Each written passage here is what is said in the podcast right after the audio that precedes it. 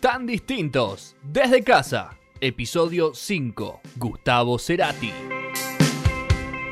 No sé, sobre todo soy un, amante de la música, entonces eh, me gusta escuchar mucha música nueva, vieja, y estoy atento a lo que pasa porque eh, sigo sintiendo que puedo aprender todo el tiempo, ¿no? Como que no, no- no- mucho por ahí te dice, eh, maestro, por el tiempo que uno lleva y todo eso, y la verdad es que no, me siento mucho más un, un alumno que un maestro.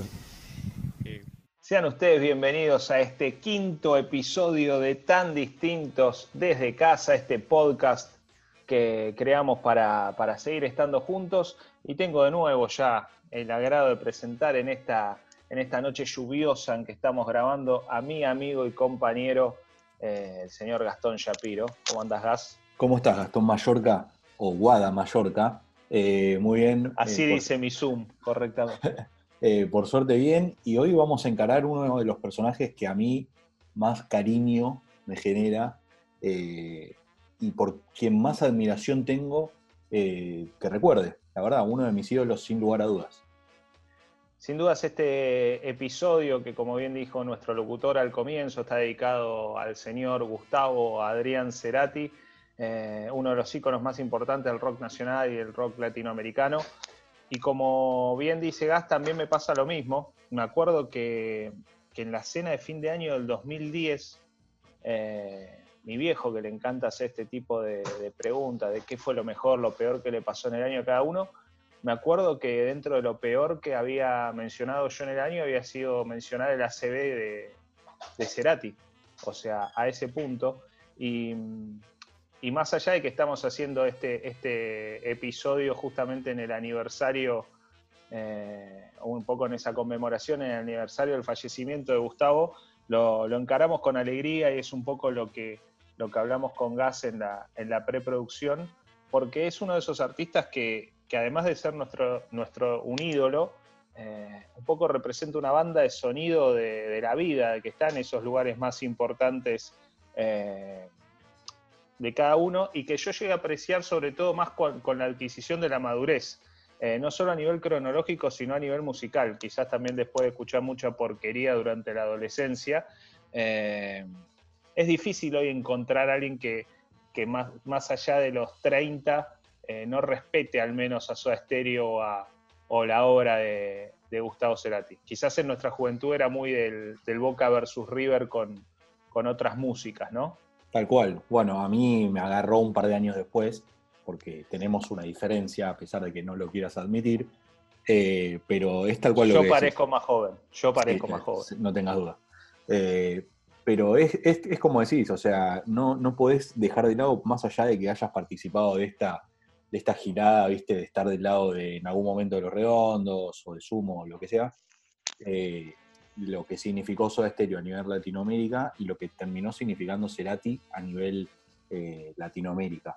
Eh, tanto, digamos, tanto a nivel eh, musical como todo lo que conlleva, digamos, el, ícono de un tipo que pasó, bueno, pasó por todas. Vamos a ir, como ya nos caracteriza cronológicamente, así se dice, contando acerca de las diferentes etapas, desde los más conocidos, los discos más conocidos, eh, hasta, el, hasta el final, y nos vamos a dar cuenta que pasó por todo. Trató de no quedarse en el molde del éxito y con lo que le iba bien, y fue buscando alternativas, cosas medio raras, eh, y la verdad eso a mí me llena, me llena un montón. Tuve la suerte de poder ir, ir a verlo tanto con Soda como en su etapa solista, eh, que eso ya me resulta como que inflo el pecho a decir, bueno, Yo vi a pude- Cerati. claro, pude, pude hacerlo. No lo agarré después. Fue sin dudas una adelantada a su tiempo y es probable que en algún momento, por esos intentos futuristas, no estuviéramos preparados para, para esa conversación el resto de los mortales en ese momento. Arrancando con esto, Gustavo es el hijo mayor de Juan José Cerati, que era ingeniero y contador, y de Lillian Clark. Ambos, los papás de Gustavo, se conocieron trabajando para una petrolera, para eso. Eh, vivieron, bueno, juntos primeros en, una pensión y después estuvieron en el barrio Barracas. Se mudaron a un PH en Colegiales y luego a, su casa en Villa Ortúzar. eh, donde Gustavo, que era el único hijo varón, comenta que recién dejó de compartir el cuarto con sus hermanas.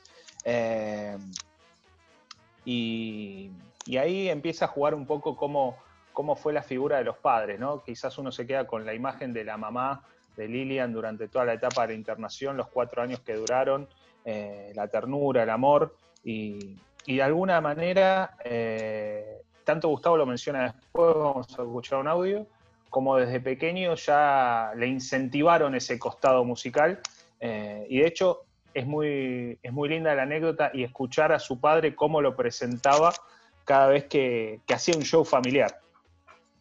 Tenemos hoy con nosotros, amigas y amigos, una espléndida voz, un extraordinario cantante argentino que se presenta ante nuestros micrófonos para brindarnos las mejores melodías del continente americano.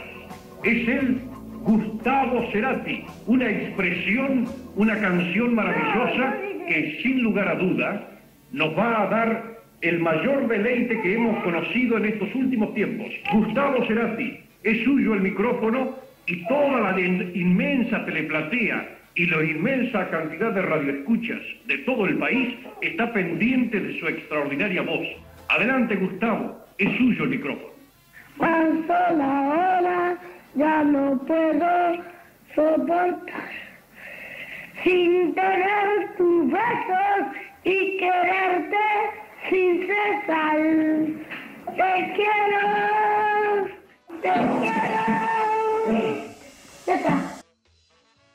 justamente el, viejo viajaba mucho por tema de laburo, entonces le, traía discos de Estados Unidos esencialmente, con lo cual Gustavo tenía la posibilidad, además de que se relacionaba con algunos compañeros del colegio de ahí de San Roque eh, más grandes y que tenían este, este acceso a otra música, y, de alguna manera ahí ya se iba, ¿no? Como, como incentivando, generando esta curiosidad, este gusto, esta búsqueda de influencias que quizás no estaban en nuestro país y, le permitían tener un, estar un poquito más adelantado a, sus pares. Claro, hay que entender ¿no? que la época en la que Gustavo era chiquito, no había un acceso a la música de la que podemos tener nosotros que en una computadora o que vas a la esquina y en cualquier disquería o en cualquier librería conseguís discos de cualquier parte del mundo, sino que el acceso a este tipo de música era muchísimo más limitado. Tenías que tener un familiar, como en este caso, que te trae algo de afuera, cosas que acá no se conseguían. Y seguro que eso le, empezó a, acostumbrar el oído a otra,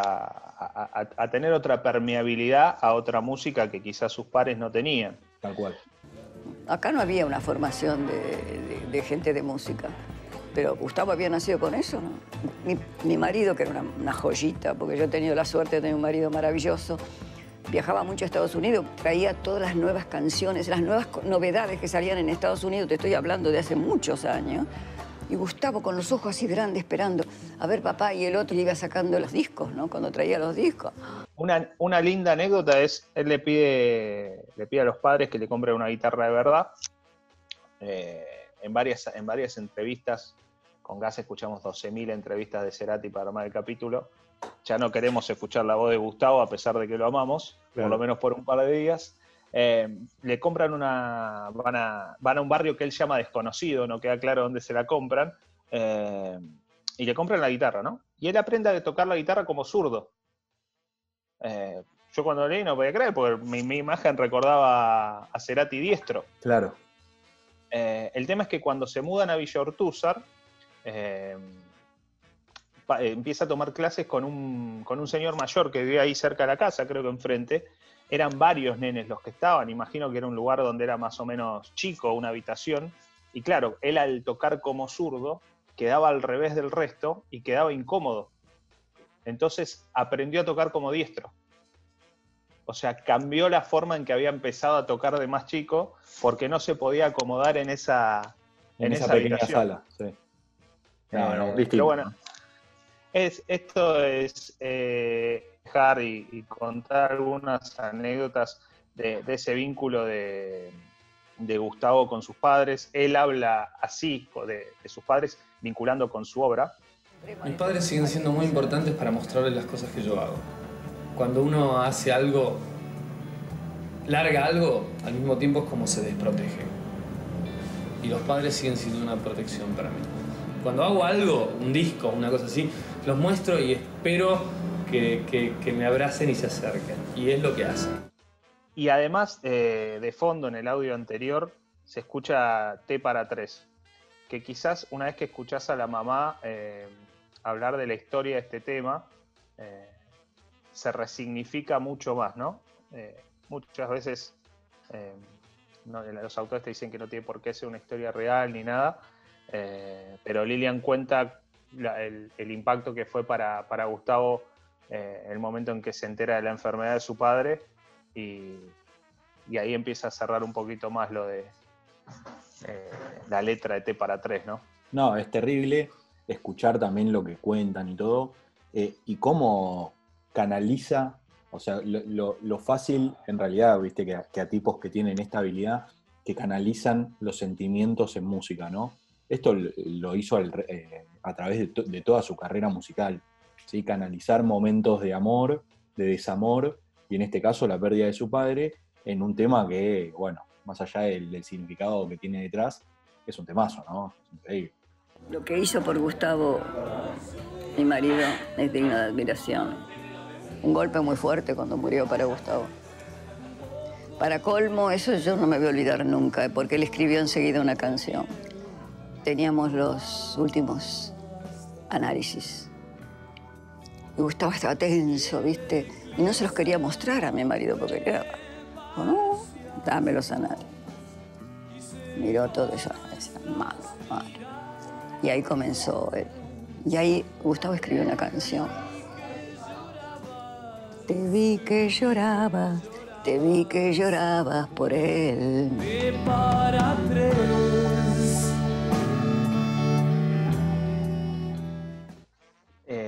El recorrido rápido para llegar a, Soda y sin aburrir eh, ya mostraba una pluralidad y, y Gustavo tocaba en mil bandas, se manejaba como músico profesional, o sea, ya laburaba como músico profesional, pero hasta que llega a Soda Stereo pasa desde conjuntos folclóricos hasta blues, jazz, disco funk, todas bandas al mismo tiempo en el secundario. Eh, tiene una primera banda que se llamó Koala, que era una mezcla de afro y funk, y al mismo tiempo tenía un trío en Flores que hacían blues. Eh, tocaba en la banda de la iglesia del Colegio San Roque. Eh, participó en un concurso que sale por Canal 9 con, para una canción navideña que hace una especie de versión eh, de un rock progresivo que le permitió salir en todo el país. Eh, la cosa es que termina el colegio y bueno, ahí sí tiene uno de los, de los pocos baches, si querés, que fue cuando tú- le tocó hacer el, el servicio servicio militar militar. obligatorio, año 1978, plena dictadura militar.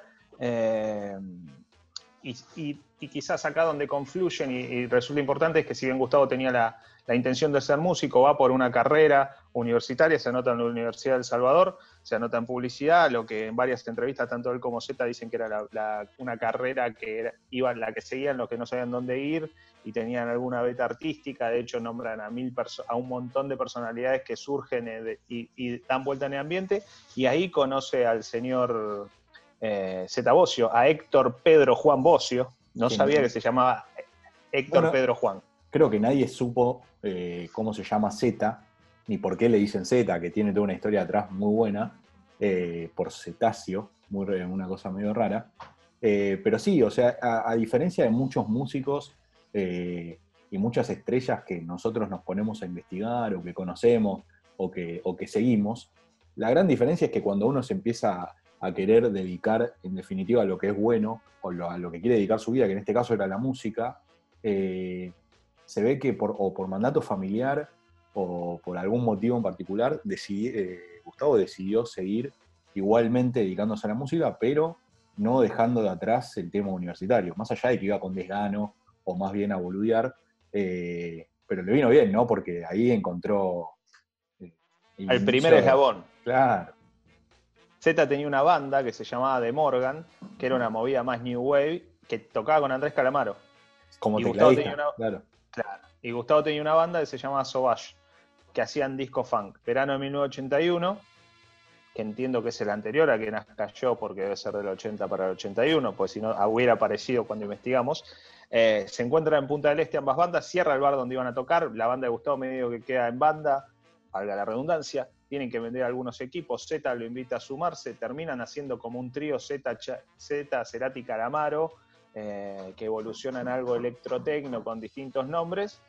y medio que ahí queda la relación entre, entre Z y, y Gustavo. Falta el tercer eslabón fundamental a toda esta movida, que es Charlie, eh, Charlie Alberti, que era hijo de un baterista grosso de jazz como es Tito Alberti. Sí. ¿Sabés qué tema importante hizo Tito Alberti más allá del jazz? Sí, claro. Es muy conocido por eso. Y es un, y es un tema espectacular. No puedo creer que alguien. lo- O sea, cuando te pones a pensar quién inventó este tema, es increíble. El papá de Charlie Alberti es el, el autor del Elefante Trompita. Hermoso. Mortal. Bueno, Charlie conoce a la hermana de Gustavo en la pileta del Club River. Eh, aparentemente la hermana de Gustavo consideraba que Charlie Alberti era un denso en una de las conversaciones, porque antes, odiados millennials a los que le hablamos siempre en cada emisión, teníamos que llamar al teléfono fijo. Claro. ¿eh? No se podía, había que llamar a la casa. En uno de esos llamados, la hermana lo manda a hablar a Gustavo. eh, terminan eh, hablando de música que uno tocaba, que tocaban la batería, terminan quedando en ensayar en la sala que Charlie se había armado en la casa. Tercer eslabón, nace Soda Stereo. Pum. De la nada. Tomá. Empieza los años 80, empiezan a desfilar por el circuito under con otras bandas, Sumo, Los Twist, eh, lugares como el Marabú, Café Einstein, Lalo Mir los empieza a pasar en la radio. Terminan siendo contratados por CBS. En el 84 graban el primer álbum del mismo nombre, Soda Stereo, que acá lo, lo interesante es que era Soda o sea, hoy decimos el primer álbum de Soda Stereo, pero en aquel ¿Quién no lo quisiera daban. grabar? Claro, ¿quién no lo quisiera grabar? Claro. Claro, el tema es que le daban horas sueltas de estudio en distintos horarios, entonces le tocaban 10 técnicos distintos, está grabado por 10 personas distintas, con lo cual, si querés, ahí suena un poco el, el desorden y, no, y si querés un poquito más rústico de la, de la grabación de ese, de, ese, de ese disco, que donde se presenta también me encanta la anécdota. Muy 80, ¿no? Oh, pero yo fui. Yo ¿Llegaste a ir vos a, ese, a esa No, a cadena ese- de comidas rápidas? Sí, a- sí, llegué ahí. Pero no a ese, El- paseo de la infanta fui yo. Ah, ok. Lo estrenan en, un, en el subsuelo de un Pampernick. Hermoso. Que Pampernick era nuestro, nuestro McDonald's, el McDonald's Argento. Claro, tenían las hamburguesas cuadradas. No, ese es Wendy's. Pamper Pam- no tenía esa. Uh, me Vamos a hacer un capítulo. Vamos a hacer un capítulo. Bien. Pampernick tenía la luna llena, que era de jamón y queso. Era una especie de tostado raro. Eh, y el mogur, que era con huevo. Perdón. Eh, ya en el 85 graban Nada Personal y en el 86 86 Signos. Eh, y ahí empieza como toda la carrera más latinoamericana, grande en los lugares en, en donde en Buenos Aires donde empieza a tocar, explotan obras. Y si bien remeten a algo de recorrido en el 86 por Sudamérica, el, desple- el despegue completo es en uno de los países que seguramente los termina adoptando y más termina adoptando a Cerati, que es Chile. Sí. De hecho, después se casa con una modelo chilena, Cecilia Menar, que es la madre de sus dos hijos, Benito y Lisa. Y en Chile, en 1987, se presentan rompiendo todo en el Festival de Viña del Mar. Muchachos modernos, peinados modernos, vestimentas modernas, canciones modernas. Amigos, ya estamos con Soda Stereo. esa proyección a nivel Latinoamérica es quizás lo que, lo que abre paso y lo que marca la diferencia entre Soda Stereo y el resto. Eh, ¿sí? O sea, Soda Stereo es el que abrió las puertas de- del continente al rock en español y dio esa posibilidad. Eh, Sí, fue la, fue la primera gran banda, digamos, de rock. A pesar de que ya en un momento nosotros eh, ya tocamos el tema Sandro, que ya había ido al exterior y ya había tenido éxito, digamos que como banda de rock fue la primera que empezó a tener giras en Latinoamérica y a llenar en todos lados. Eh, y Viña del Mar fue la puerta, digamos, que inició todo esto, sí, como bien dijiste. ya como más científicos, digamos, el hecho de que vendes una cantidad de copias y eso te permite de alguna manera de que eso vaya llegando al extranjero, primero a Chile. En el caso nuestro, y eso es, mm, varias veces lo remarcamos, nunca pensamos más allá de un estilo, de un espíritu aventurero, es decir, fuimos a muchos lugares por el hecho de que se fue, eh, fue pasando la música, ¿no? las fronteras. Y quizás lo que más nos anima es que justamente en- cuando tocamos no sentimos las fronteras, ¿no? Lo que decía Charlie antes, en realidad la sensibilidad es universal.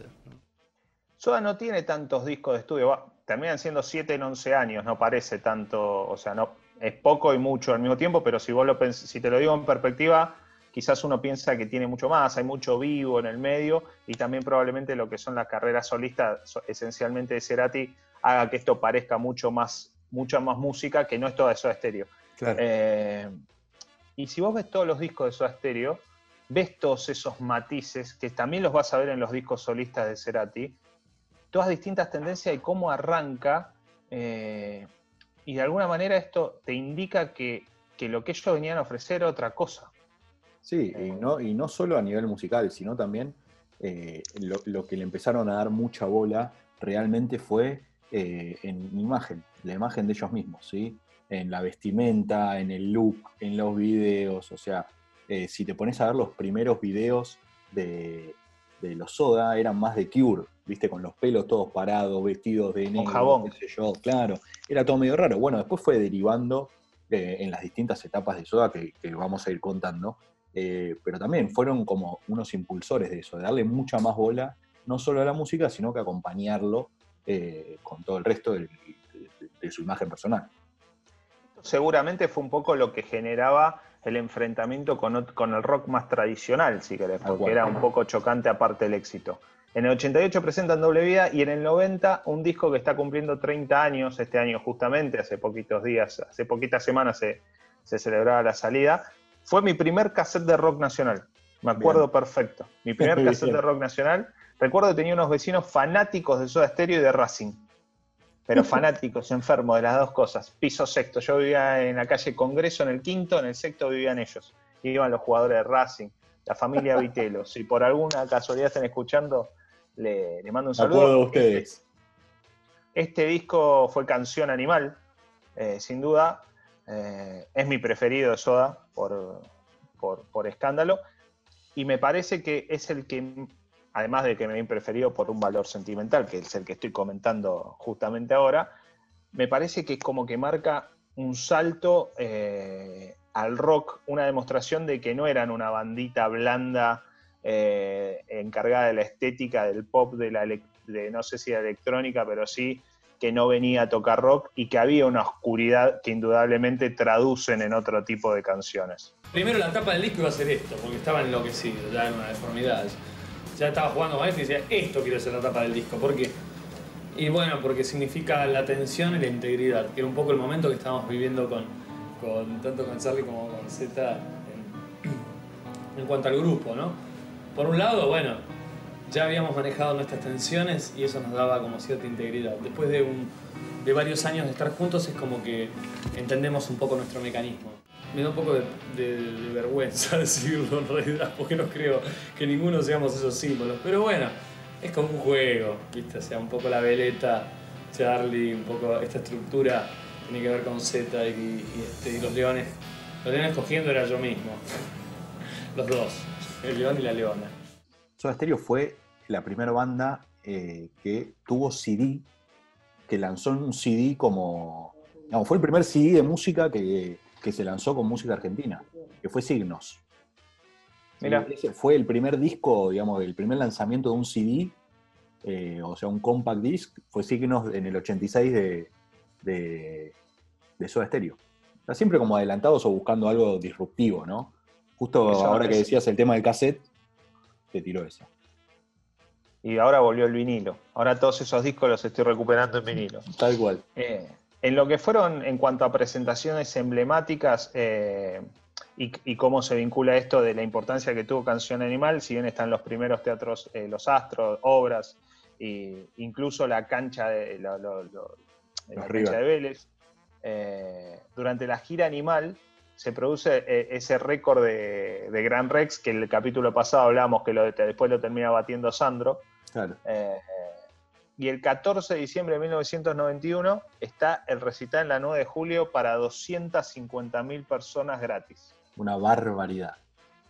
En la 9 de julio uno realmente no sabía cómo calzarse bien las medias, porque en realidad semejante cosa era inabarcable, ¿no? No fue muy difícil, no, no tuve necesidad de explicarlo en realidad, lo que se sentía era perci- perceptible por los tres. Eh, así que lo hice extensivo. Es absolutamente imposible para mí describir lo que siento aquí de todo. Imagínate esa cantidad de gente, ¿no? Es una barbaridad. es una locura. De hecho, yo lo vi a Cerati en Figueroa Corte y Pampa y ya me pareció una barbaridad y ni cerca estuvieron de las 250.000 personas. No, dicen que había Pero- 180.000. Después vamos a hablar de eso. pero había mucho. Ya después cambia el cambio de, el cambio de canción animal a Dínamo es rotundo, o sea, pasa a algo más sónico y, si querés ahí ya se empieza a notar muchos idas y vueltas, ellos hablan en un montón de entrevistas que, las cosas no fueron pasando de un momento para el otro. Pensemos que Soda Stereo hacía giras muy largas, muy largas y que, pegaban en el físico también. Eh, el trajín, como bien decíamos, de- esto desgastó todo, eh, empieza a flotar esta idea de separación en la cabeza eh, y lamentablemente, cuenta Cerati, sucede el accidente, él tenía medio en la cabeza ya separarse, pasa el accidente de los hijos de Z, donde fallece uno de los nenes, y bueno, deciden seguir adelante porque obviamente no iban a, pegar ese golpe anímico en ese momento, y en el 95 sacan Sueño Estéreo. Claro, hay que decir que en el medio, ¿sí? Eh, hasta Sueño Estéreo, eh, se separan. O sea, hubo un año y medio en el que no hacen discos, que Soda Stereo se separa. Tiene como un impasse en el que deciden, bueno, bajemos un poco. Gustavo empieza con todo el proyecto, digamos, saca su primer disco solista, ¿sí? que es Amor Amarillo, eh, que viene de la mano de eh, el nacimiento de su hijo Benito, eh, que si querés lo, lo hablamos más adelante cuando arranquemos ya directamente con la etapa solista. Pero entre estos discos y entre, digamos, la, carrera de Soda como banda, tuvieron como ese impasse. Son, bueno, imagínate, son un cúmulo de cosas, un cúmulo de situaciones que vienen arrastradas hace tiempo. Eh, básicamente es un poco el agotamiento de las propuestas hacia el futuro. O sea, yo pienso que nosotros como agrupación hemos tenido mucho éxito en la medida de que, de que fuimos mirando un poquito más allá. O sea, terminábamos un disco y pensábamos en el próximo. Terminamos una gira y ya estábamos pensando, bueno, ¿qué hacer? ¿no? Satisfacer ese vértigo que fue obviamente con los años el advenimiento de cierta etapa de la vejez, digamos, incluso socialmente del grupo, ¿no? Cuando empiezan a aparecer otros intereses que son mayores a los del grupo mismo. Básicamente es el agotamiento de, eh, de una situación futura. Entonces, eh, de alguna manera, este final para nosotros tiene ese sentido, ¿no? Un sentido de futuro. O sea, a partir de acá es otra cosa. Gustavo por lo menos decidió eh, tantear, tantear y ver qué onda, cómo se sentía hacer un, un disco un disco el solo, lo mismo hace un disco con, con Daniel Melero, uno Melero. de, claro, de, de sus sidekick favoritos, eh, saca Colores Santos, Eh, entonces es como que necesitaba un poco de libertad artística que la trató de encontrar él solo, pero al mismo tiempo se dio cuenta que capaz era el momento de volver, eh, y ahí es cuando continúa la historia de Soda hasta, hasta el final. Quedaría bien para la tribuna que te dijera que Amor Amarillo me gusta mucho y que Colores Santos me gusta mucho. Sí, claro. Amor Amarillo le empiezo a encontrar la vuelta ahora un poco más. Discazo. Bueno, no te lo voy a decir, a mí me gusta más el Cerati más rockero. Eh, Colores Santos no me gusta directamente, pero bueno, Tiene sus es- temas. correcto. Eh, fines del 96 habían hecho ya la gira por el Unplugged. Ahí cuenta que tienen un quilombo en el hotel, aparentemente unos incidentes con unos matafuegos, que cuando lo leía me imaginaba un colegio secundario. Eh, había unos hermanos, no, no, no noté el apellido, que, que hacen un quilombo bárbaro, terminan vaciando unos, unos matafuegos, unos músicos. Ellos le devuelven abriendo otros matafuegos. La cosa es que, le, que Charlie, Charlie y Z consideraban que estas personas tenían que hacerse cargo de los, de los gastos y Gustavo consideraba que tenían que ir a hacerse cargo cada uno dependiendo cómo eran la, distribución de ingresos y demás. Votan por primera vez, Gustavo pierde, le pegan el ego a Cerati, que, era el líder de alguna manera, eh, y se te empiezan a distanciarse, se, filtra el rumor de la separación, no empiezan a hacer, a hacer en buenos términos, de hecho Gustavo quería cortar ahí, eh, listo, volvemos, se terminó, y bueno, lo terminan después convenciendo de hacer una gira despedida y el 20 de septiembre de 1997 se cierra en el estadio de River, como dice Charlie, todo empezó en la pileta y terminó en el estadio. Eh, la primera etapa de Soda Stereo. No solo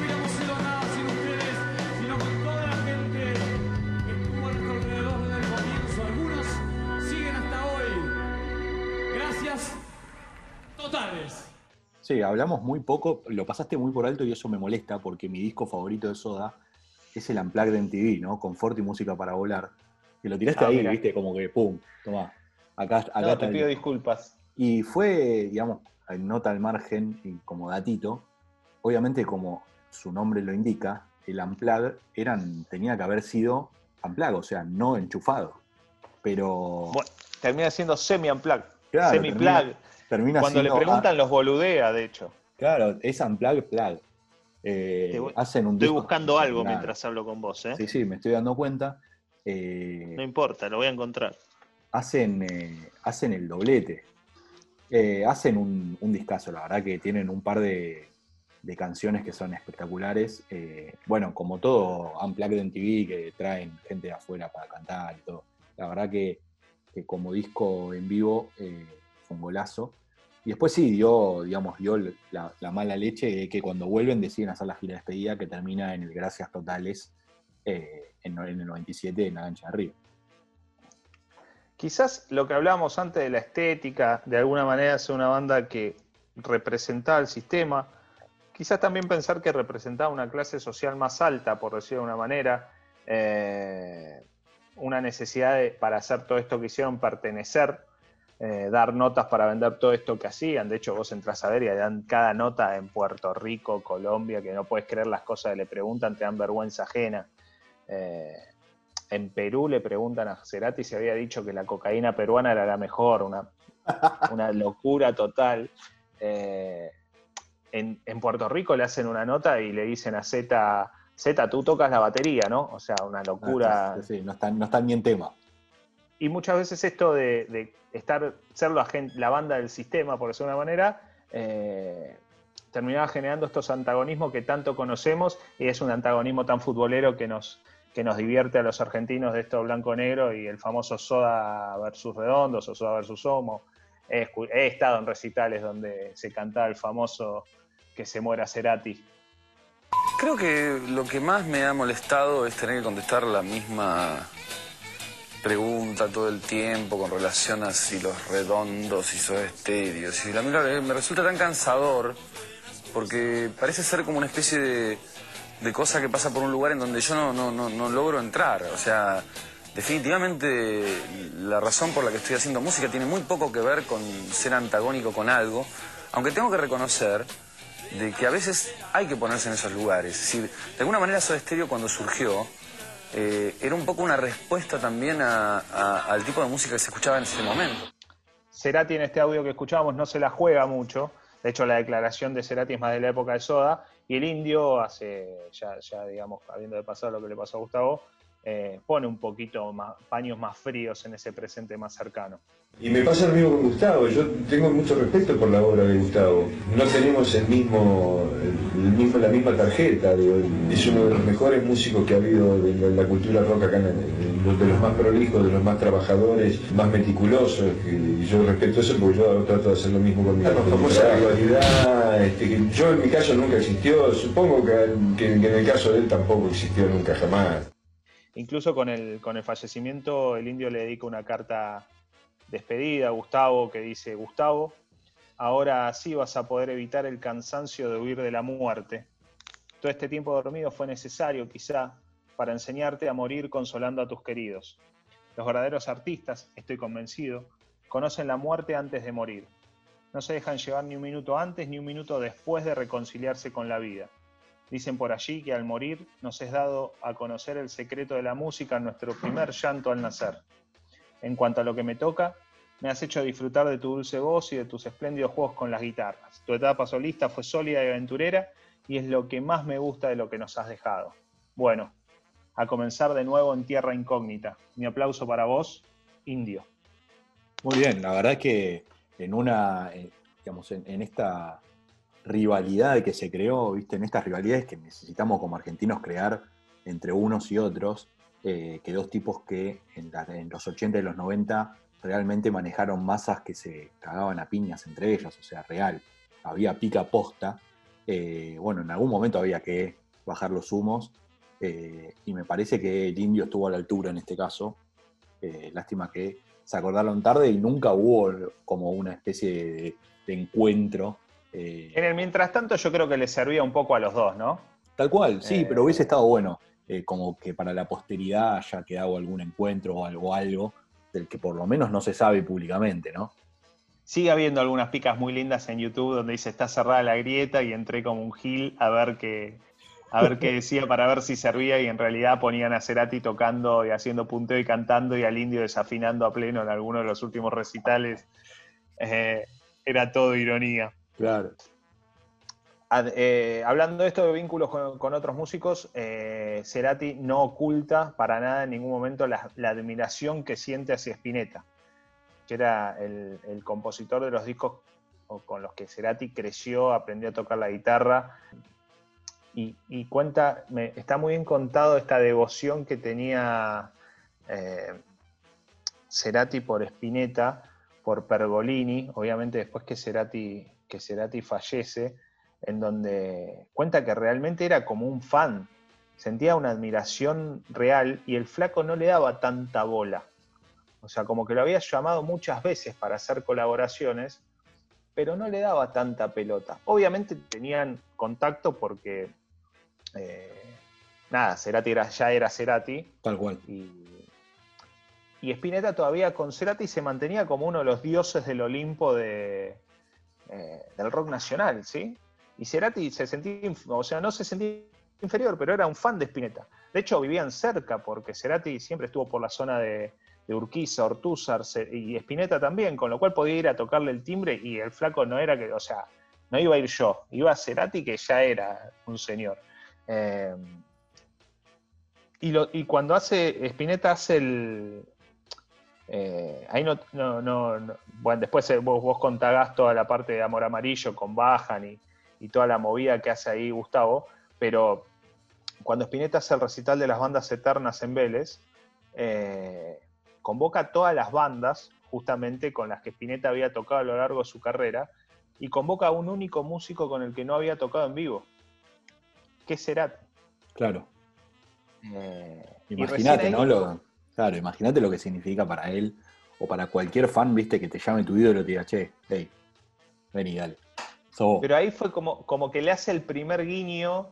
eh, insisto, no es que Spinetta y Cerati no habían hablado nunca. Pero era como que recién ahí le abrió la puerta y le dijo, bueno, vení, vamos a jugar juntos a esto. Eh, y es muy lindo lo de Amor Amarillo, que en donde hay una, hay un eh, Cerati que nunca hacía covers y que decía que siempre le gustaba hacer, gustaría hacer no, mete, no metía ninguno y mete, mete bajan.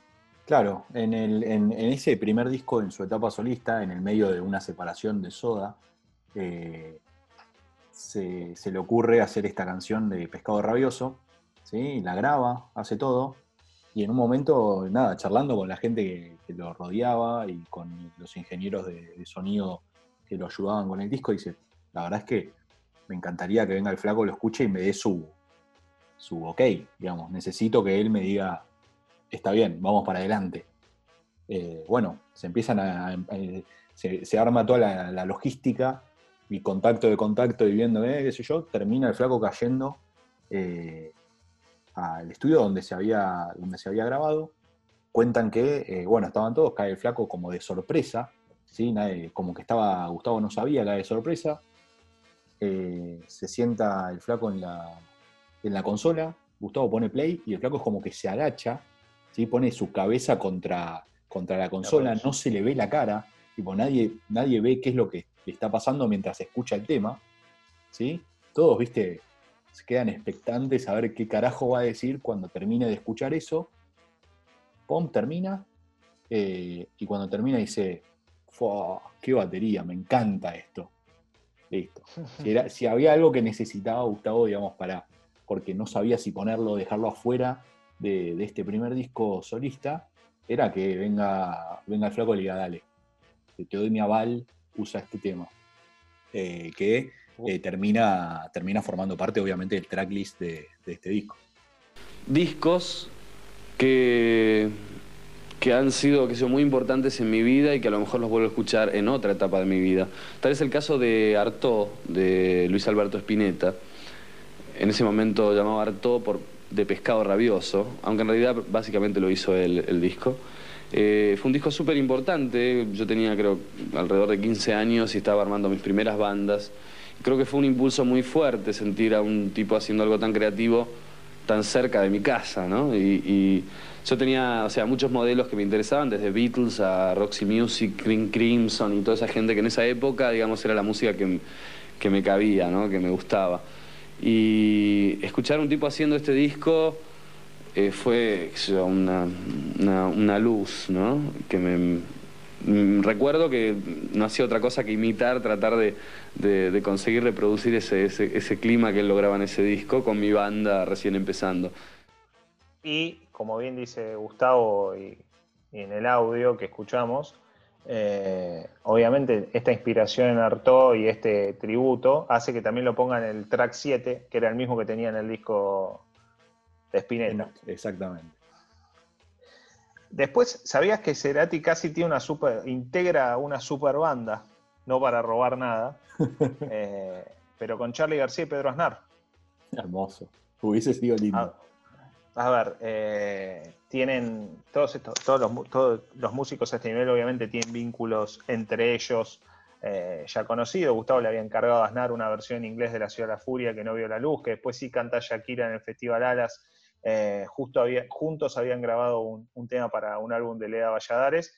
La cosa es que eh, Pedro Aznar con Charlie García ya habían hecho el disco Tango, el segundo que era Radio Pinti, y pensaron en armar algo con Gustavo, a lo cual pensaron en Tango 3 porque eran tres y porque hubiera sido el tercer disco de, esta movida que estaban organizando. Se juntaron varias veces, eh, encuentros que algunos definieron como bastante politóxicos. si se quieren, quedaron algunas grabaciones. No llegó a salir nada a la luz, eh, pero sí sale eh, después en, Filosofía Barata y Zapatos de Goma una canción que ellos la compusieron grabando cada uno una frase o partecita, o sea, iban, iban escribiendo cada uno una frase o partecita que es eh, No te mueras en mi casa.